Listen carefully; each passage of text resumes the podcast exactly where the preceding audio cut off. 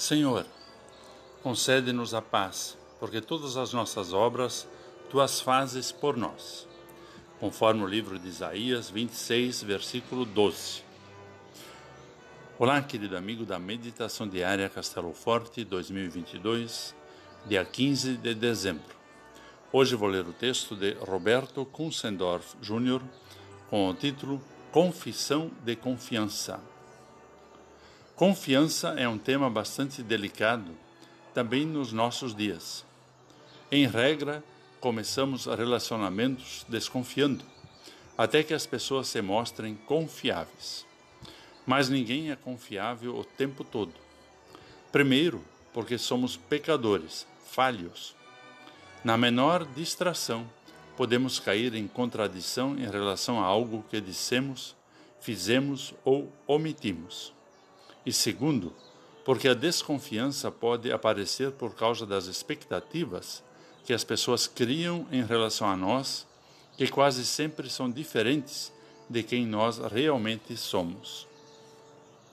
A palavra de Deus faz uma infinidade de advertências sobre nossa confiança depositada em pessoas e coisas e nos estimula a confiar no Senhor. O povo de Israel, no contexto deste texto de Isaías, estava muito próximo de ser levado escravo para a Babilônia, porque não era confiável. Povo muito rebelde, que várias vezes reconheceu a sua infidelidade. Mas o povo conhecia o seu Deus, sabia que era fiel, confiável. Jamais tinha descumprido uma só das suas promessas, jamais tinha falhado. É por isso que o povo faz esta linda confissão de confiança de que Deus cuida de tudo e de todos com perfeição, nos menores detalhes, inclusive fazendo o povo prosperar e lhe dando conquistas. Portanto, enquanto o povo vai pecando, mas sempre de novo se arrependendo, Deus vai sendo misericordioso e perdoando, dando novas oportunidades lutando as lutas do povo e o fazendo vencedor.